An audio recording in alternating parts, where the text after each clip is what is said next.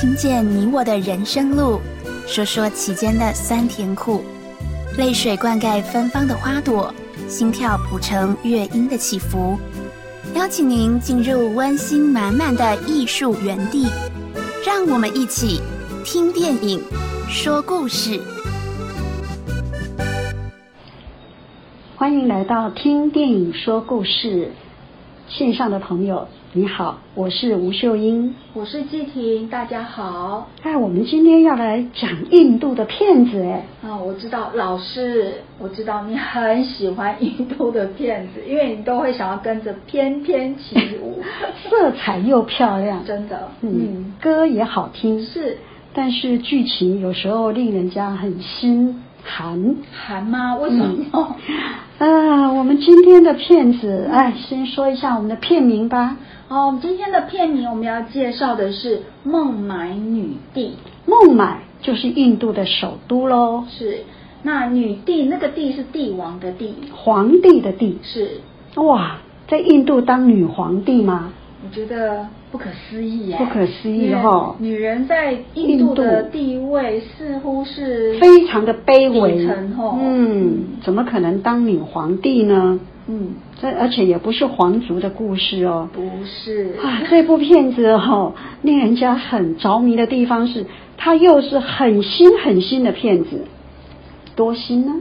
哦，它是今年二零二二年，呃，在台湾哦是五月才上映，而哦，且所以没多久以前对没多久，应该是只几个礼拜前吧。嗯，我们介绍这么新的片子，真好，表示我们有跟上时代，与时俱进。是，那他们上映的第一次是在德国的柏林影展哦，是是也是今年的二月。那自己印度呢是呃也是二月，对就哦隔一个礼是拜，那台湾是五月底啊，隔三个礼拜。是是很新很新的片子。嗯那为什么我们会介绍这么这么新的片子？因为它一上线，马上就 top one。是啊，马上就第一名哎，哦，这个很吸引人，我想而且印度电影它的 Top One，其实老师不好意思，因为哦，嗯。我对印度电影没有像您这么着迷这样子，嗯。因为我总觉得有时候好像太夸张了。对。可是看这部电影，哇，从一开始就会一直整个心是被揪住的，对。然后你就会有时候会想，就是不敢看，嗯。但是又想看，是。就 那种。很纠结。真的很纠结。嗯。最后这还是终于把它看完了，然后。我分了好几次才看完的。是哦嗯，而且慢慢的，嗯。其实它的速度跟以前我们看过的印度片子不太一样，不太一样，对，它的节奏没有很快，嗯。它让你有思考。有思考的空间，还有就是可以有时间让你自己去调整情绪，是是。再往下走。特别因为也是女人的骗子，是哦，就我们虽然没有办法感同身受，可是想到在印度的女人，嗯会是这样子的遭遇，哈、也很很心疼啊。也就是说，这样的一个女孩子，跟她原来出生的家庭是天翻地覆的改变，这个这个冲击太大了。其实我到现在都还觉得说，哎，会不会只是电影罢了？他要扩夸张他的剧情，是，我在想，结果不是，生活有可能结果不是，它是真实的故事，嗯。所以这一点就更令人家想说，哦人生的际遇真的会有这样夸张的 改变匪夷变。所思哎。对呀、嗯。他原来是富人家的小孩，对，爸爸好像是律师哎，是。哦，那很好的家庭啊，特别在印度不是很富有的国家，嗯。那能够是出生在律师的家庭，这样的小孩应该是可以捧在手掌心的。是啊，含着金汤匙出是生是啊，也会受到好的教育。哎，印度其实他们的阶级很分明，对种姓，他们有种种姓制度。那上层社会的人，他们真的可以受到很好的教育对，哦，可以挤入这个呃上流的社会，嗯不只是在国内，甚至也可以到国外去。因为我记得我儿子在英国念书的时候，嗯他的同学就有印度来的，是是当然是富家富家子弟哦，他们可以到国外来留学的。那这个应该也可以这么好的，却是因为爱情的缘故。就爱就看参戏啊。对呀、爱一个不该爱的人哦。可是说实在的，他在那个迷恋当中，他根本不知道这个是不该爱的。是就我在看的过程，就是一开始就是，哎，他的父母亲怎么会不知道？嗯他这个男朋友的状况，而让他的女儿可以跟这个男生这样持续的交往呢？也不知道也不知道他们交往多久了。是啊，因为他才几岁，十六岁吗？嗯十六、十七八岁的左右嘛，哈。对嗯，那就是青春美少女的时候，那因为爱情就，然后不只是爱情，再加上她一直梦想当演员，对，她想去当宝莱坞的女演员，然后这个男朋友就知道这是她的弱点了，对不对？对就跟她说：“我可以带你去孟买，去见宝莱坞的相关人士，是不是？”他就非常向往，然后就呃把家里的好像很多钱哦，他把他他把他妈妈的珠钱宝，对珠宝珠宝盒，他的钱，嗯还有包括他妈妈衣橱的钥匙都都带走走了，对呀然后他事实上他也把他所有的钱都给了那个男人呢、嗯嗯然后本来那个男人还要跟他要那个衣橱的钥匙，嗯哼。但他觉得那时候有开始有点疑心，说，哎，你要这个钥匙做什么？嗯，所以他真的是人财两失了。对呀、他就跟着这个男人离家。可是他离家之前，他有时候他要去跟爸妈说一声，对不对？对呀可是这男人说不可以，说了去不了了。是，所以就就走了，就坐上火车了。这一趟，这一一生离死别。对这一趟一坐上去，谁晓得他再也没有回家的机会了哈、嗯那坐了火车就，他还很存在在那个很甜美的梦想里还在面。为他的人未来的人生编织一张美梦。结果到了孟买，然后我到现在都觉得还会起鸡皮疙瘩。是啊，把他带到一个地方，嗯，又脏，真的，嗯而且环境很差而且就觉得很黑暗，很黑暗，对对对对，嗯很黑暗。哦，看起来真是很可怕的地方。老师，我看到这边的时候，我就是说，赶快逃走，赶快逃走。对呀、他应该有感觉不对劲了。嗯对。可是好像可是有他你会觉得人就是这样，你即使觉得不对劲，但是你相没有信没有及时朋，友，嘿，没有及时嗯去弄清楚哈。那那怎么办呢？唉结果呢？结果就就就留下来啦。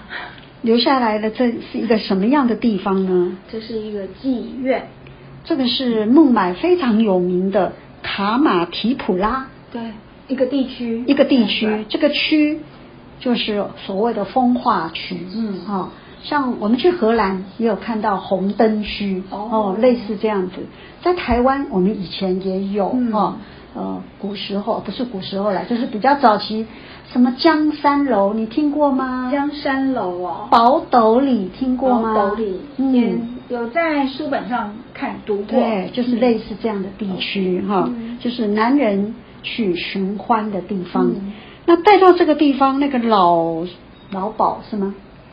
老鸨，老鸨嗯。就把他扣留住了，是啊，然后她就再也看不到她的男朋友，其实已经拿钱走了，拿钱就走人了，嗯。真是好狠哦！那个男的，我觉得我现在想起来都好觉得很恐怖，因为他就直接跟他说：“哦，有啊，你男朋友在后面，你这样嗯过去。是这样一去之后，所有人门都关起来啪啪啪，全部就一下子全部关起来。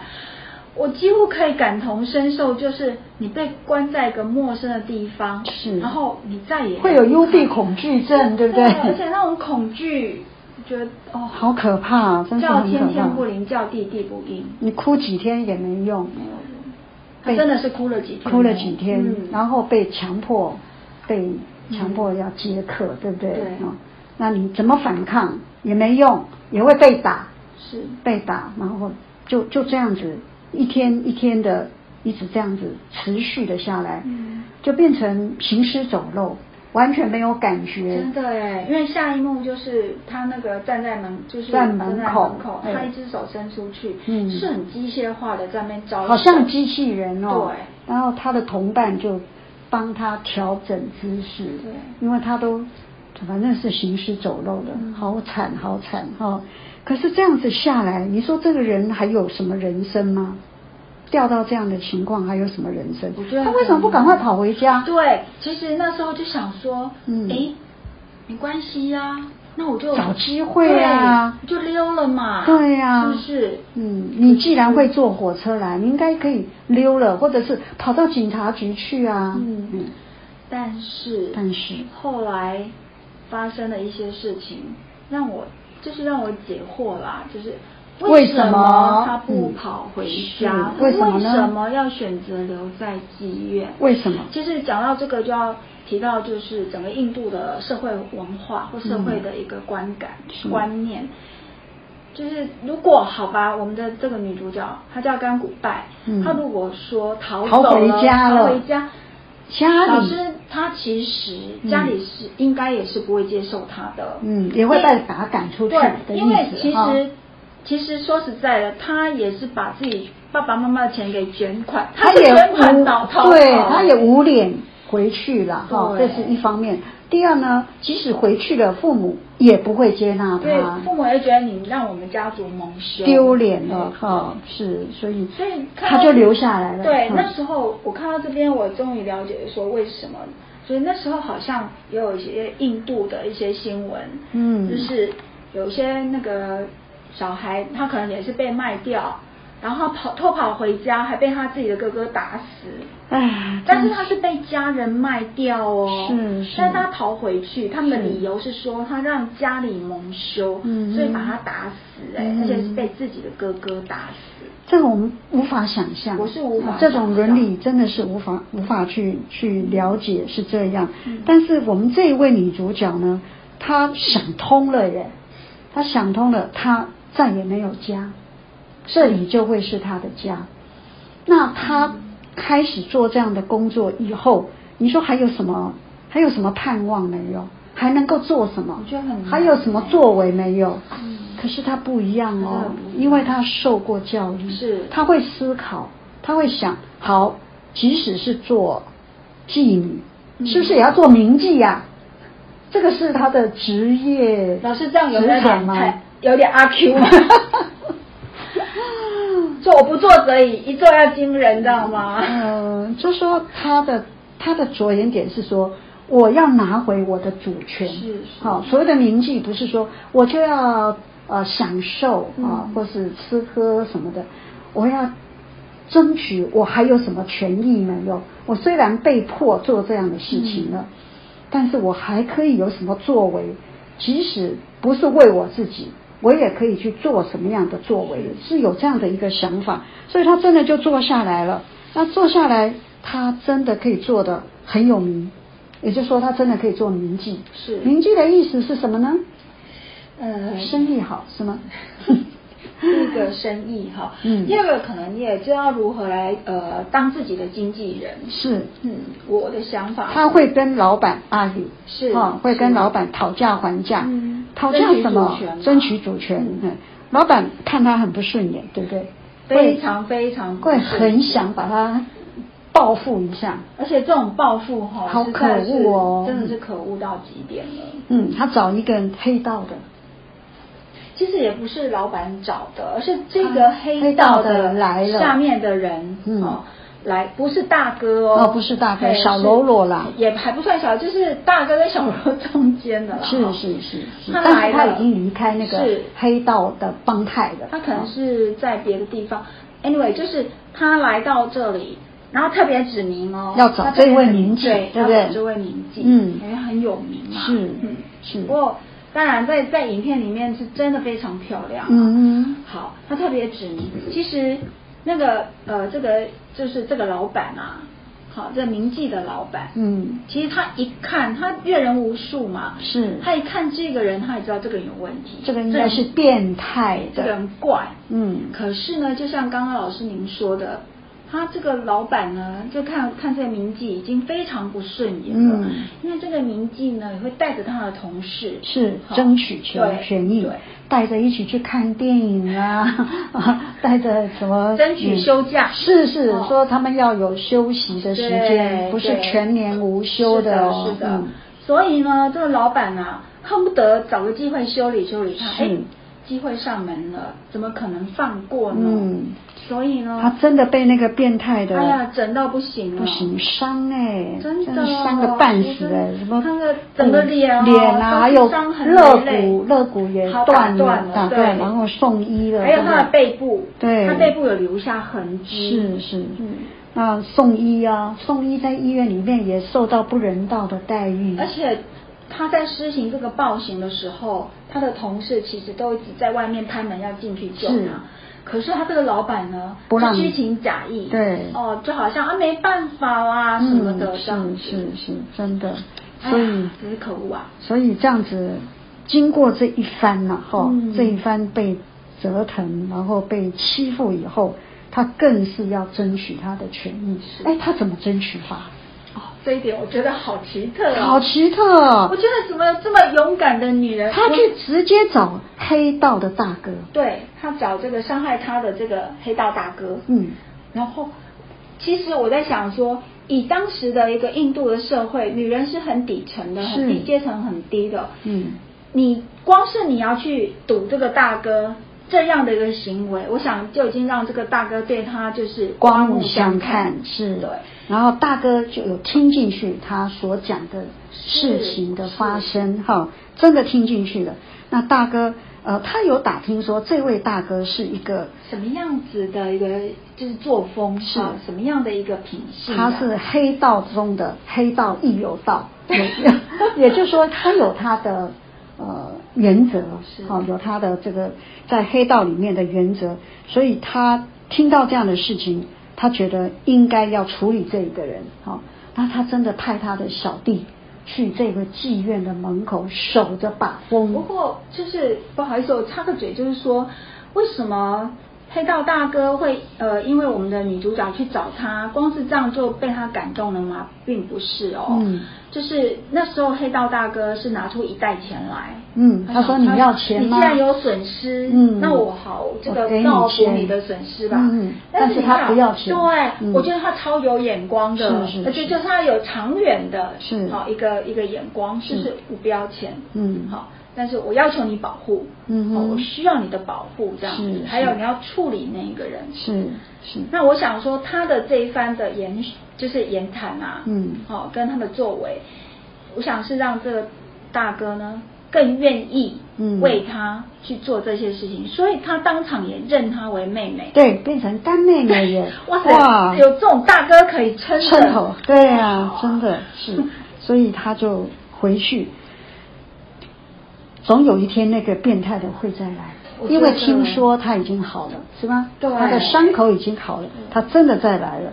那那个嗯那个小弟赶紧跑回去通风报信哦。这，个时候我好紧张哦，嗯。因为怕他又在受伤，而且是因为那他来的时候，那个小弟事实上没有在现场，是是。他刚好离开。这个是剧情故意让你哦这么紧张的啦，对，哦，大家都跟着紧张，连他们的同事们也都跟着紧张，嗯最后真的找到大哥来了，把那个人狠狠的修理了。好，帅哦。是，修理完，哎，整条街都轰动了，嗯，从此他的地位就已经开始嗯。一直浮现出来了，是。所以他后来不是竞选当区的区长吗？对，才有后面的戏可看。哦，他出来竞选，呃，这个区长原来就有一个区长了，对，那个区长是呃怎么讲？就是呃在地的地头蛇嘛。贿赂啊，对呀、好什么都来，跟警察啊就是所有肮脏的事都都有。但是这一位甘甘古拜哦，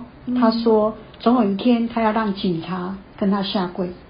哇，讲出这种好语哎，哦，总有一天他会为他们这些姐妹们争取权利是。他真的出来竞选很难耶，真的很难耶。可是他有头脑，在那个当地的那位地头蛇要做呃证件发表会的那一天，嗯啊，他同时同一个时间做电影放映会，所有人都去看他的电影了。对，谁要去听证件发表会？他就搬回来了，这一层大家都看进去了，听进去了，所以他真的就选上了那个区长哦，实在是不止这样哦，哦，后面还有更精彩的哦，那让我们可以嗯拭目以待。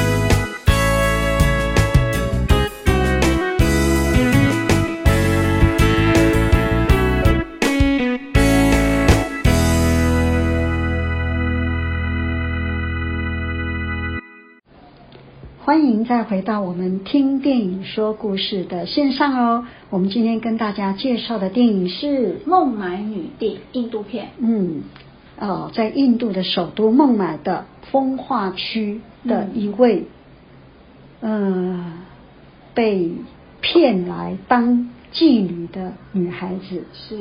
那她怎么走出来呢？而且变成叱咤风云的女性。是。那她能够。经过几个贵人的相挺，真的是上帝也让他有有天使可以帮助他。第一个就是黑道的大哥啦，哈，挺他这样子，其他的黑道就不会来找他麻烦嘛，哈。是。然后再来第二位，还有一位记者先生，对，这位记者先生也帮他去争取可以呃去参加一些呃比较正式的会议。他甚至后来还跟他们的总理见面，对呀，对不对？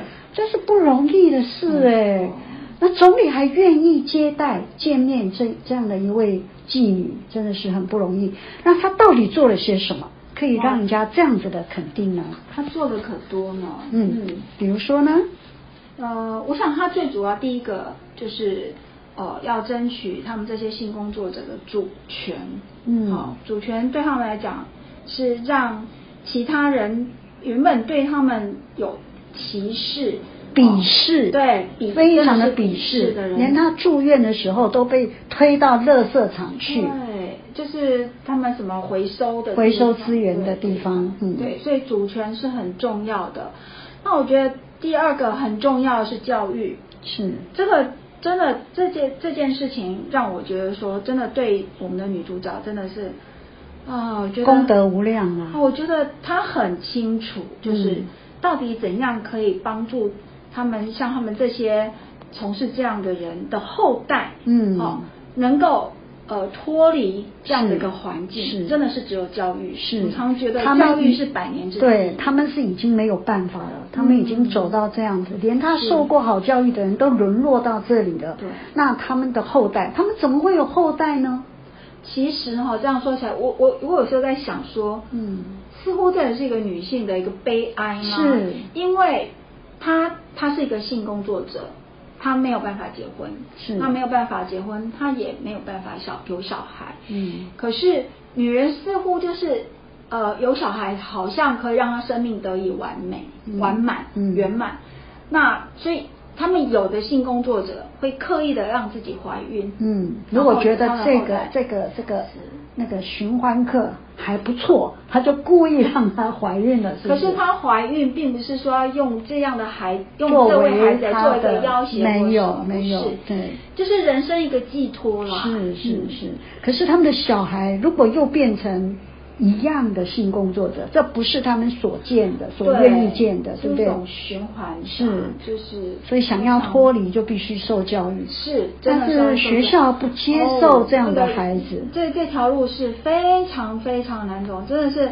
比登天还难。嗯，他想办法哦，对，他想办法。印度那种哈，他想办法让这些孩子还不少哎，哦，很多。对，让这些孩子进到那个天主教的学校，好像是教会学校，是教会学校，是不是比较尊重人权？而且还带了大把钱去，缴了学费哦。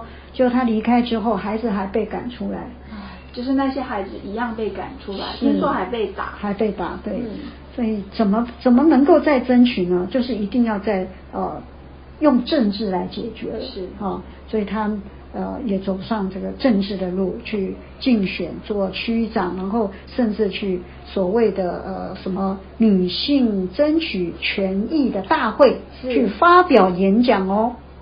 而且真的他在上面演讲的时候，竟然得到满堂彩哎。对呀，怎么会？而且。在下面听演讲的人是男男女女、老老少少都有，各种阶层、年龄的人都有。嗯，但是大家一致给他极大的掌声。嗯，他是怎么说的呢？哦，这个我们可以请老师讲。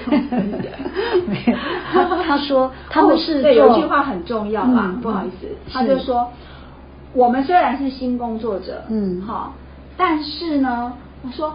无论是谁出现在我们门口啊，嗯，我们不会去批判他们呢，我们也不管他的种族，因为这是我们工作的原则，哈，也不分贫贵不贱，是什么宗教啦，你的肤色啦，因为反正你们都付费都是一样的嘛，是，好，我们对人是不会有差别待遇哦，嗯，但是你们对我们不是这样哎，你们歧视我们，嗯，把我们排除在社会之外，是，好。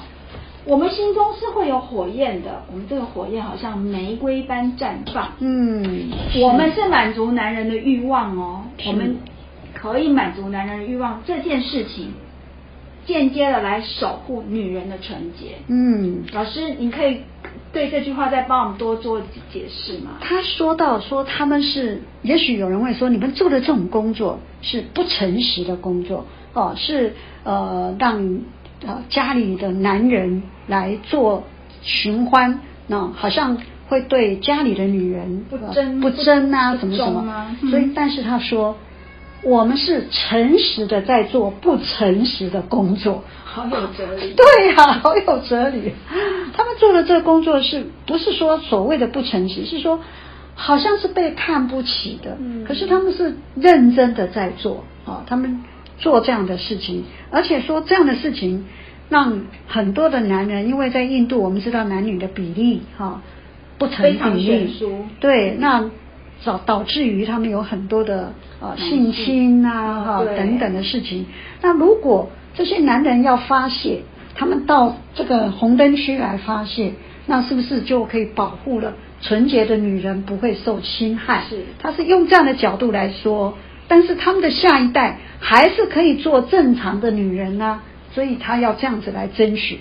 是，所以当他说出这一句话，就是说，哎，我们满足男人欲望是求守护女人的世界。我刚开始真的听不太懂，嗯，可是后来在他讲了好几次这一句话之后，慢慢去思考，觉得哇，真的他。思考的一个方向还真不是我们一般很前进哎，真的 可以这样子来来想哦，是。不过也是哎，你看我们常从听到说印度的社会其实常常有性侵的事情啊，哈，常发生，而且是甚至你看有时候在公车上是他被人家集体性侵，是是是，大家觉得这没什么啊，真的是看不过去，对不对？是，还有他看到的就是。很多的警察跟呃黑社会是勾结的，是，对，那他也把这样的事情呃让他台面化，嗯哼，好，然后那让那个警察也 也很丢脸的乖乖的听他的，对不对？哈，是，所以他带着他的这群女生们，他给他们什么样的不一样的工作环境？比如说，你刚刚说他们可以休假，对，第二个他们是。不被强迫的，嗯，哦，比如说，对他们如果被卖到这里来，你真的想愿意回家，真的有人会愿意回家，有对不对？他他不是有有一个女孩子，十四岁被先生卖过来吗？对，那被打被怎么样？他死也不肯接客，对不对？然后他来跟他说，说你回家没有用。你回家也是死路一条，是先生把你卖过来，你回家，你你不会更好哦？那你要选择这样的死亡吗？啊，还是你愿意下接着跟我们一样在这里过生活。结果那女孩子还是选择回去，回家死亡，对不对？好，她这样从这里呢，她也是好，我讲给你听，如果你愿意选择回家。我还把你送回家耶，他还是帮他赎回。对啊，帮他赎出来耶，然后帮他送回家。我觉得这一点很感动哎哈，因为有很多女人不愿意，但是没有办法，走不出去啊，走不出去这个大门。那他帮他们送回家。对。那你愿意留下来的，我们就好好的在这里安身立命哈。那改善我们的环境哈，该有的这个什么健康啊哈。呃，合理的报酬啦，等等，他就帮他们做这样的争取，然后让他们的下一代可以去读书，可以到学校去，就是让他们也符合劳基法了哈。是是，呃，而且他还说，谁知道这些孩子里面。有哪一位可能以后是居里夫人呐？有可能是爱因斯坦啊？谁知道呢？啊，就说都是有盼望的，对，让他们真的有盼望啊。那这个是我觉得他很努力成功的地方，所以他们都很崇拜他。是，听说后来在呃他们那个区啊。有很多的雕像，嘿，就是来纪念他的哈，因为这是真实的故事，你可以在历史资料里面查到，真的有这么样一个人，而且也成为一个社会运动家，对不对？哈？那虽然他有过这么多的伤口哈，啊，伤口虽然后来有有愈合了，但是伤痕依旧在，永远带着创伤，是，所以他把它转变。好，作为他的斗志的力量的来源，哈，真的是很不容易哦。嗯。那哎，老师，我们可以谈一下，就是说，其实这部电影啊，一开始的时候，我就觉得女主角超漂亮的。哦，是。或许我们可以介绍一下这个女主角。真实的人不漂亮吗？应该也是漂亮，也是漂亮，对。所以其实整部电影哈，嗯，有的就是它的色彩常常是非常的传达那个是导演的一个意念，是哈，因为整部电影啊，这个色彩缤纷，嗯，好那个衣服啊的那个颜色啊，是非常的缤纷的，嗯，还有一个很特别的哦，这位女主角她的颜色。就是干骨的颜色是什么呢？白色，是白色。对呀，你是白色控的 我是白色控。是哇，他穿这种纱丽哈，我们知道那个印度的那个纱丽哈，很美。我发现他们连洗澡就穿着纱丽洗澡耶。那是因为在恒河吧？嗯，没有在家里。哦，家里也是在家里，哎，也穿着那个纱丽这样子洗澡，好美哦。很清体吗？可以冲啊，可以冲里面啊，是啊，他刻意用白色来作为这样子，我觉得这是一个对比色。对，这是对比色，嘿，刻意的。我我我个人觉得是刻意的。他刻意让说，你们认为我的工作是这么肮脏的，但是我就是喜欢白色。那我是有读到一份报道，就是说，嗯，呃，在印，通常白色在东方世界，白色是代表伤是或是悲悲伤，对，其实在华人也是一样。是，那所以就是说，呃，他让这个女主角穿上穿上的白色，是代表诚意，也是说，嗯，她事实上对于自己的一个遭遇是。悲伤的，是是。那另外一个呢，白色另外的含义是纯洁无瑕嘛，是。好。那他让他穿上白色，还有另外一层意思，就是说，他事实上也是呃脱离了。好，他的那个幽暗的那一面，是是，让他也是一个是一个比比较一个强烈的对比，跟他之前的过往，这样等于是他跟过去做一个告别。对对，我相信他后来是不用接客了，因为他当老板了嘛，哈，因为那个老板后来就过世了。对对对，那个老板其实，在那个电影里面让我们觉得，对，他很残忍。我相信他自己也走过来，可是为什么就是媳妇熬成婆以后 就忘记，对，忘记当媳妇的痛苦，是啊，那没有办法来体谅哈这些呃同样是妓女的，那他们这样子呃能够慢慢的这样子走出来，后来的确有为他们争取到，因为连那个建商哈跟呃政府呢当地的。官员，他们勾结要把这个。呃，这个风化区整个拆掉盖大楼啊，那可以赚很多钱啊，要把他们赶走。可是这些妓女要去哪里呢？真的是他们无家可去，没地方可以去。那他也所以因为这样，他是去呃见总理，对，好去见总理去据理力争，让他们这个保护住他们的家园，因为那个就是他们的家园哈，继续可以在那里。啊，住到他们这一代过去，后来的确人越来越少了，对不对？就是从事性工作的人，对，越来越少。地区啦，嗯还在这个地区是。嗯，那这样呃，表示的确是有提升啊，他们的社会地位了哈。嗯，那呃，听说他去世以后，还是被很多人啊尊重，对，啊，然后做雕像，把它列为是。呃，社会运动家有点像神明这样，对，有点膜膜拜的味道哈。啊，那些孩子呃，后来都把他当做他是妈妈，对，是这些孩子们的妈妈，是不是？就变成是这个区的夫人呐？是不是这样子的呃做法？那让他的角色可以这样子。那我们刚刚讲到说，这一位演的这一位女主角，她也是呃。在宝莱坞演员里面，呃，地位很高的。对他，呃，我我比较俗气啦，哈。他我想的是他的收入，他是印度最高收入的女演员之一哦。是哦，是哦，那表示那个呃，她是家世很好。对，而且她的 Instagram 上面还有高达六千四百二十四万粉丝。听说她六岁就已经。呃，出道了，对，就出道了，六岁就是从，就已经是巨星了，对，就是从童星就开始了哦。是，那他是混血儿，对，德国和克里米亚的血统。克里米亚是印度的，嗯，哈，啊，他是混血的，啊，而且听说是英英国籍，对，他是英国籍的印度人。嗯，是是，所以整个这样子呃，这出戏演下来，哎，也提升了他的地位喽。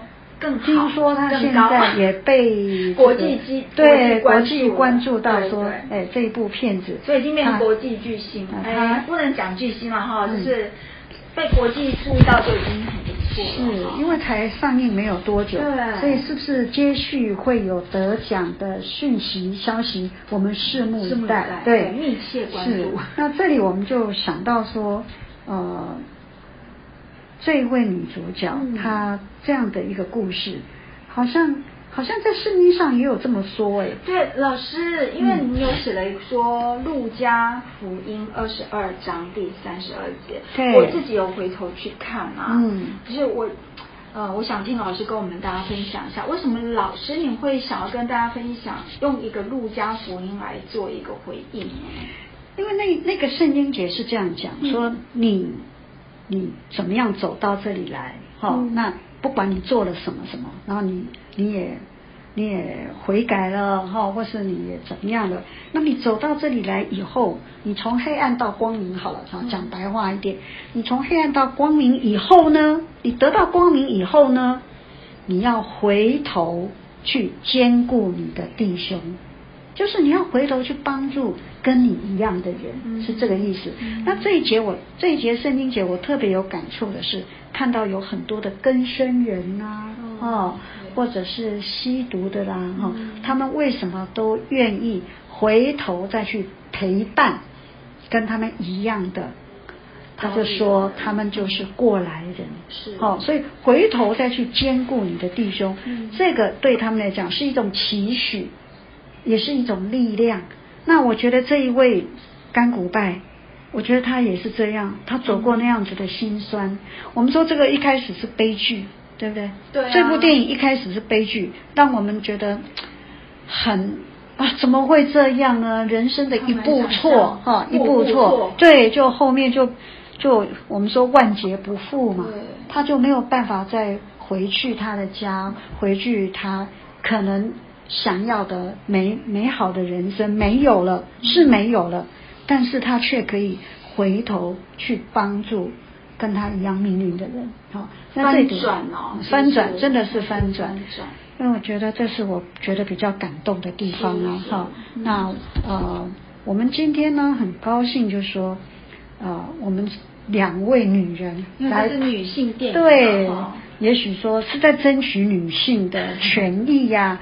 可是我们也很希望听听男士的意见，对不对？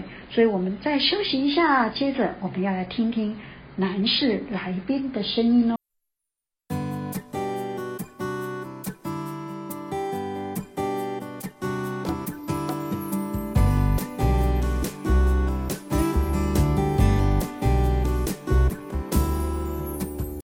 线上的朋友，我们今天真的很高兴可以请到两位男士朋友，呃，来跟我们一起来谈谈这部电影哦，就是我们讲的这个《孟买女帝》，而且是有关呃妓女的问题哈。那我们先请啊这个陈先生，陈先生，你呃看了这部电影，你有什么样的回想呢？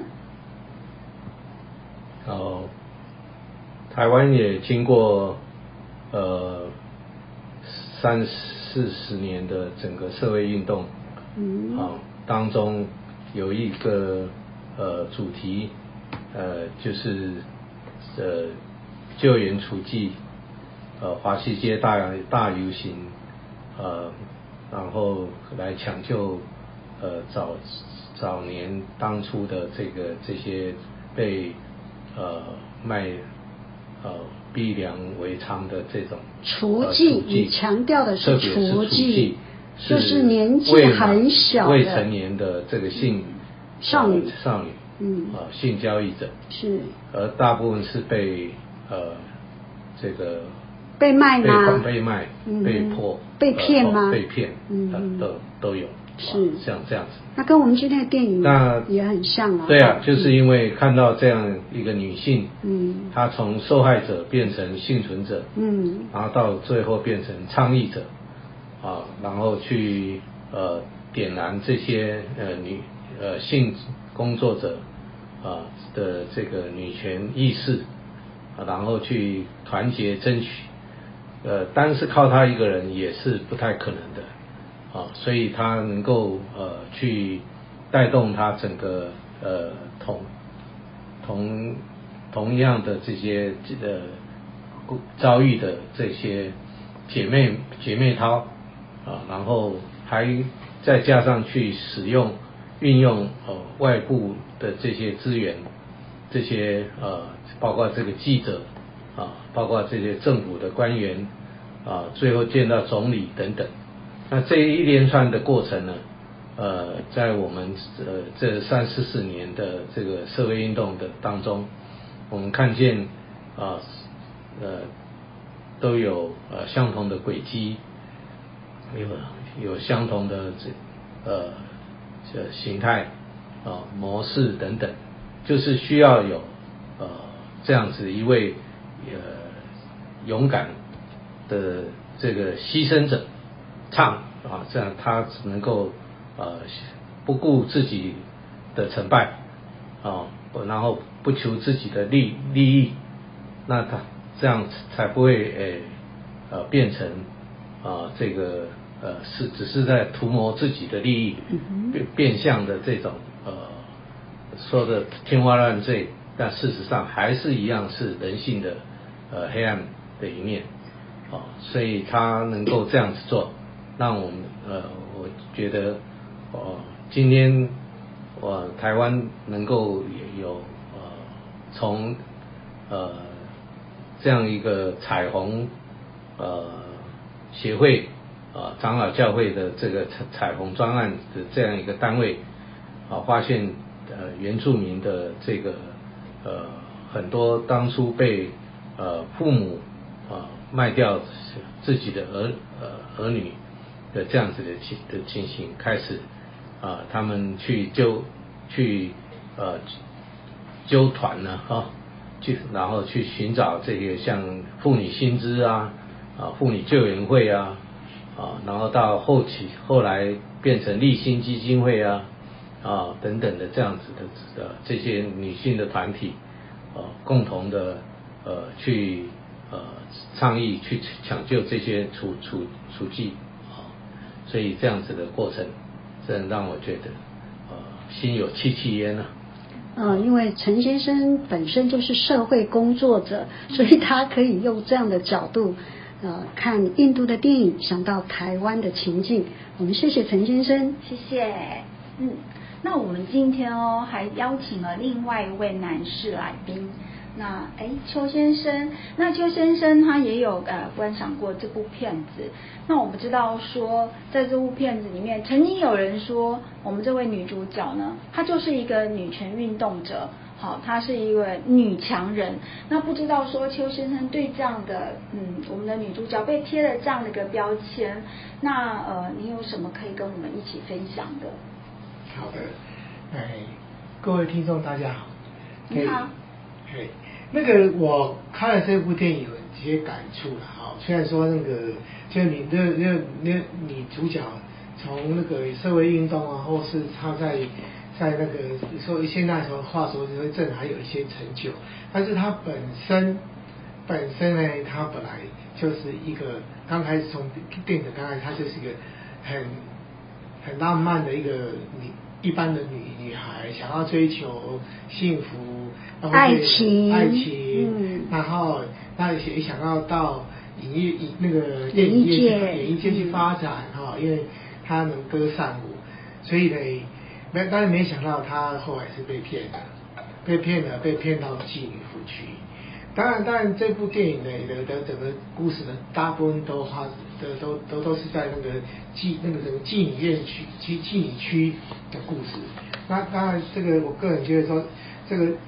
这个因为妓女是一个比较卑贱的行业，而且让人想到是淫秽，好，所以如果说从另一个角度来说，他们的生存权跟工作权这样来思考，他们也是人，也是上帝造的。那如果是这样的话，我们从怎么诶先把他们是一个卑贱行业先放下，因为那些妓女在店里面。她的他们大部分都是受骗、受受害来来当妓，并并不是自愿为了钱而来当妓女。所以呢，更应该让大家需要去关注他的他们的工作权跟生存权。那因为那个女主角呢，她本身有也有受了比较好的教育，所以她被卖到这个妓妓女之后呢，从抵抗到接受之后，花姐说。她已经回不去了，她就是妓女，但是她可以为她的那些同事们做一些事。她觉得，甚至为当然为自己，就是他们觉得妓女的工作是被剥削，要要去贿赂警察，那那那个生意好还被房东涨价哈，所以呢，他们事实上是是可能说，因为人的一种哎，当然当然做做。淫秽的事是不应该的，但因为他们就是在这个社会边缘里面做这样的行业，所以他们的被剥削事实上不会被看见，甚至他的生存权被被人家吞并了，好也不会被看见。而这个女主角在就在这样的环境之下，因为已经回不去，她就要张妓，她就还要为她的同事，我要想要争取这个权益，啊，然后再很有很特别是这些妓女。呃，可能回回到回去也没办法生存，所以但是他们有时候也也会让自己怀孕生下小孩，那可能为可以未来还有一点希望这样，所以很有意思的是，他们的那个妓女那个区里面就就有有有妓女的小孩在那边，啊小孩也要受教育呀，因为小孩也不是妓女啊，那受教育说明以后也有更好的发展啊，他他女主角为他们。那个那个那个那个区的小孩的受教权对争争取，再来就是工作权啊，因为最终得在印度也是个法治国家，要争取那个一个立法来保障他们工作权，所以他女主角呢不容易好不容易当上，今天经过竞选当到区长，还有因为有更大的选区的政治人物要来拜托他，所以因此也。有个交换的条件啊，他还是坚守于政治操作，见到了总理，跟总理讲要立法保障妓女的生存权、工作权这些事情哈。那那个总理问他说一说一说他已经是一个有名的人物了哦，应该感觉是除了是妓女以外，就是他发展是不错。那说你要不要建议你的家自己的家园？其实女主角回答是很让人家感动。他说他说他的家园就是在那个妓妓女群里面，他跟他们一起，他就是他们的家人。所以其实整个整部戏里面最让人家感动，就是说在。很多地方都看见女主角的爱，啊，虽然你会看她她那个叱咤风云或者很会政治操弄，但是她她很多很多细节，牵扯到小孩子生同事的那个的生存权、工作权、小孩子的教育权，还有他们的家园，这四千多位妓女的的那个的那个组成那个很特殊的家园，都可以看到他的爱，还有爱就有上帝。好，我真的很感谢哈邱先生来跟我们分享。那呃，我们知道说呃甘谷他呃曾经说了，他说我们有尊严的活着，不要害怕任何人。女人是权力、财富和智慧的化身，男人凭什么觉得自己高人一等？好，但是我们从刚刚的陈先生跟邱先生的一个分享里面，我们知道。不是所有的男人都觉得自己是高人一等，哈，那就是也都是能够以平权的这样的观念来看所有在这个世界上每一个呃阶层的人这样子，嗯，而且我们也发现说，呃，这位甘古拜他的成就也是因为有两个男人的资助，哈，就是那个黑道的大哥跟一位记者先生，所以其实不必去分。男人怎么样，女人怎么样，就是哪里有需要，哪里就去，是不是？那这位女主角呢？她的人生起源是悲剧啊，那最后却这么有励志。呃，我记得女主角说哈，所有的女人不要停止相信自己。也就是说，我们可能遭遇到什么事情以后，就非常没有自信，就觉得自己。比如说，妓女会觉得自己很肮脏、很卑微、很见不得人。他说：“不要停止相信自己。”就是在这样的环境里面，你看他最后，就刚刚邱先生说，他成就了四千多名被迫当性工作者的幸福。哎，他成就了这么多人的幸福。我想，他如果当演艺人员，也许只是呃另外一种，不是说就不好。但是他帮助了这么多卑微人的幸福，我觉得这一点真的是让人家值得尊敬啊，也值得感动。就像我们说呃提到的那个圣经上的话，我们再讲一次喽哈。这个圣经上的话就说，在呃圣经的路加二十二章三十二节说，你回头以后。要兼顾你的弟兄，当然姐妹 也一样哈。不管是兼顾谁，就是你回头以后，你是过来人，那你就去兼顾你走过来的这条路上，发现还有什么样的人可以得到你的帮助。所以我们今天的电影《孟买女帝》就介绍到这里喽，下一次再见喽，拜拜。谢谢两位男士来宾，谢谢。